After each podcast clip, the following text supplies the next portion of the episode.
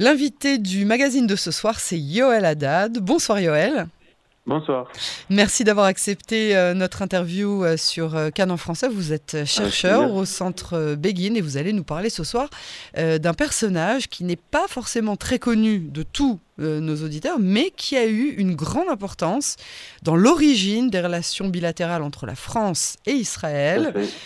Voilà, et sans vendre la mèche, euh, vous allez nous, expliquer, nous montrer comment on doit beaucoup euh, de ces relations d'aujourd'hui aux betteraves. Euh, mais dites-nous tout d'abord ce qui vous a poussé à centrer vos recherches sur cette personnalité.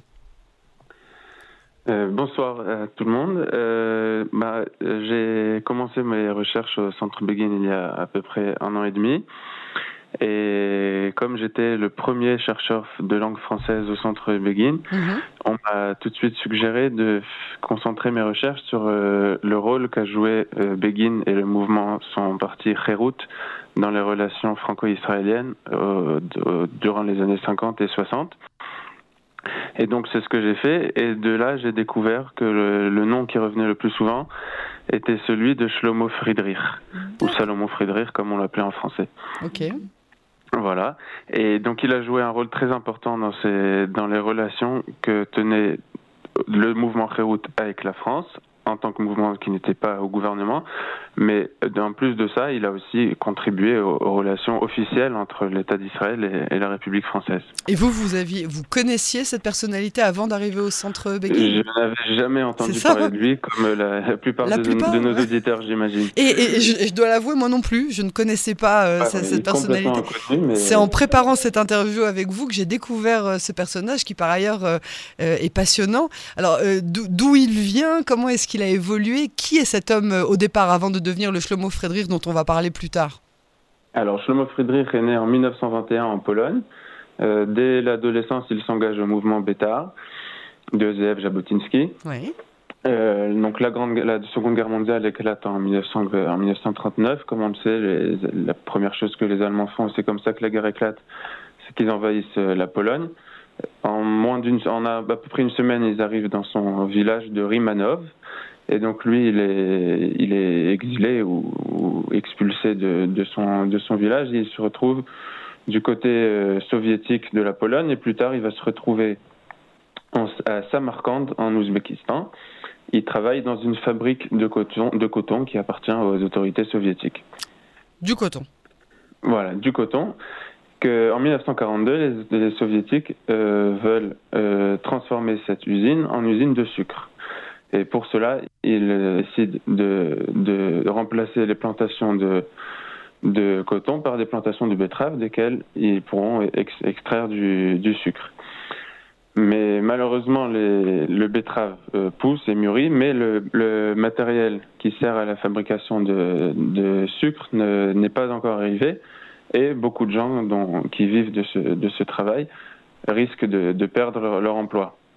Et donc Shlomo Friedrich a l'idée ingénieuse de, de fabriquer facilement des, des, des, machines qui permettront d'extraire des betteraves, non du sucre, mais de l'alcool. Il se oh. trouve que son, que son père était dans le, dans le vin, donc il avait quelques connaissances dans ce, dans ce domaine-là. Et donc il soumet cette idée aux autorités, euh, aux autorités soviétiques qu'il accepte. Les autorités elles-mêmes, comme ça, ça, se faisait chez les soviétiques, elles ont accepté parce qu'entre autres, elles savaient qu'elles allaient s'enrichir de ça, mais elles ont aussi permis à Shlomo Friedrich de, de, de gagner un peu mieux sa vie. Et donc c'est comme ça qu'il a réussi à un peu plus vouer son temps à la communauté juive locale qui, qui incluait beaucoup beaucoup de, de réfugiés et de, rescapés et de d'expulsés de, de la guerre et il devient président de la communauté juive de Samarkand à l'âge de 23 ans en 1944. D'accord. Et, à partir de quel moment est-ce qu'il commence à jouer un rôle de, de, de, de diplomate hein? Il n'y a pas, a pas d'autre mot. Exactement. Donc ça, ça viendra, ça viendra plus tard, puisque après la guerre, pendant quelques années, il a, il a, il a œuvré pour le, pour l'immigration juive en, Palestine, déjà pour faire sortir des juifs du RSS, mhm. et nombreux d'entre eux sont arrivés en, en Eretz Israël.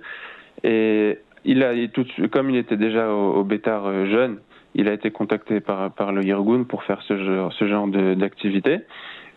après la guerre, il y a eu quelques années où il a été envoyé en Amérique du Sud pour essayer de localiser certains euh, anciens officiers nazis. Mais il revient en France au cours des années 50 et il est très vite euh, nommé, enfin, oui, nommé par, Begin sûrement pour créer le comité d'alliance France-Israël. Et son rapport avec la France? Alors son rapport avec la France reste encore, je dirais, plus ou moins mystérieux. On ne sait pas vraiment comment est-ce qu'il a appris la langue et comment est-ce qu'il a créé les nombreux contacts qu'il avait euh, sur place avec des hommes politiques de, de, première classe. Mais voilà, il est arrivé au courant des années 50. Il a sûrement que Begin avait déjà, et pas que Begin, il y avait le, mouvement Le Irgun déjà avait beaucoup de, de proximité avec beaucoup d'hommes politiques français, d'anciens résistants, etc. Et donc, c'est lui qui est, qui est mandaté par, par Begin et par Kherout pour, pour euh, organiser ce, ce comité qui va prôner une alliance entre la France et Israël. D'accord. Et euh, euh, il y a eu un vrai tournant hein, des relations entre la France et Israël à partir de 1956. Alors, parlez-nous un petit peu du, contexte euh, historique tout court et du coup l'influence de Shlomo Friedrich dans cette, partie de l'histoire qui a été décisive hein, pour, pour les relations bilatérales. Tout à fait. Alors, comme j'ai déjà un peu parlé, les relations entre Israël et, et la France ont déjà commencé même avant la naissance d'Israël, puisque la, France a, a, donné des armes au, au, Irgun. Une partie des armes qui étaient sur le fameux bateau Altalena mhm. ont été données, non pas vendues, mais données au Irgun par, par le gouvernement français. Et bon, c'est vrai qu'au début, les, après la création de l'État d'Israël, les relations n'étaient pas très très stables. Mais au fur et à mesure, au début des années 50 et surtout au milieu des années 50, 54, 55, 56, les relations se sont beaucoup, euh, beaucoup euh, améliorées. améliorées. Voilà. Et la France est devenue première, première vendeuse d'armes à, Israël.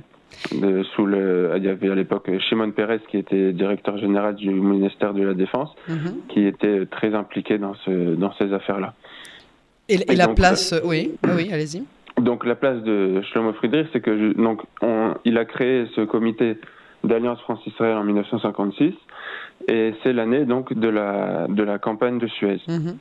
Il se trouve qu'il y a plusieurs dans plusieurs euh, interviews, entre autres, enfin surtout des interviews de lui et dans d'autres sources que j'ai que j'ai trouvées, on retrouve le fait que que le, le comité d'alliance France-Israël, en la personne de Shlomo Friedrich et et d'autres personnages politiques du côté français étaient mêlés à l'organisation de la campagne de Suez et ont poussé à ce que Israël soit euh, impliqué dans cette euh, dans cette opération militaire, car euh, il ressort de ces interviews que initialement L'opération devait être une collaboration uniquement, euh, exclusivement franco-britannique, et c'est Begin, par le, par le, moyen de, de, Friedrich, qui a poussé à ce que la France euh, exige l'implication de, de l'État d'Israël dans cette, euh, dans cette opération.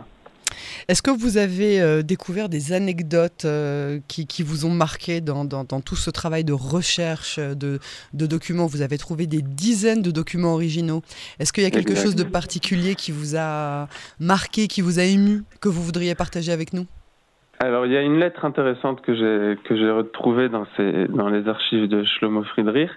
C'est une lettre qui est donc qui est devant moi au moment où je vous parle, qui est adressée euh, qui est écrite le 30 janvier 1976 et qui est signée par Shlomo Friedrich. 1976. 76. Oui. Et qui est adressée euh, à Monsieur Valéry Giscard d'Estaing, président de la République, palais de l'Élysée. Et c'est une, lettre qui fait deux pages dans laquelle Shlomo Friedrich euh, dénonce la politique de Valéry Giscard d'Estaing envers l'État d'Israël et il lui dit que ça le déçoit beaucoup car il l'a beaucoup aidé pendant les élections pour obtenir, entre guillemets, ce qu'on appelle le vote juif et qu'il il est très déçu de ce, de, ce que, de ce que sont devenues les relations franco-israéliennes sous le, la présidence de Valéry Giscard d'Estaing. J'ai aimé cette.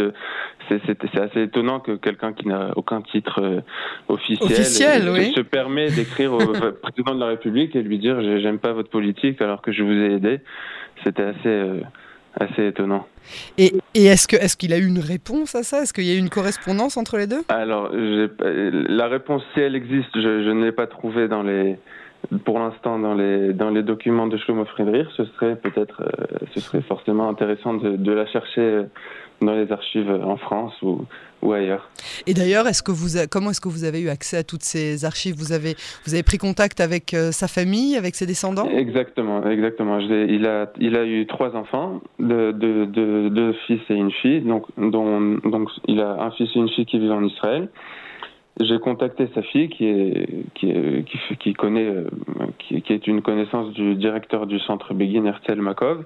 Mhm. donc j'ai sympathisé avec sa fille et il s'avérait que justement il, cherchait à faire à approfondir des, des, recherches sur leur père et donc ils ont accepté de, de donner ces archives au centre Begin pour que je puisse euh, continuer mes recherches. Super. Et euh, du coup, vous, vous, vous avez une, une, un, un, un, message à faire passer, un, futur pour ces, pour ces archives Quelque chose que. Est-ce que d'abord tout le monde peut les consulter? Alors pas pour l'instant. J'espère que ça pourra arriver un jour et ça dépend entre autres aussi de moi. Pour l'instant, elles sont c'est encore très récent que ce soit entre mes mains. Donc euh, dans un premier temps, je vais moi-même euh, les consulter dans leur euh, dans leur totalité. Mm-hmm. Et petit à petit, j'aimerais aussi les faire connaître au, grand public.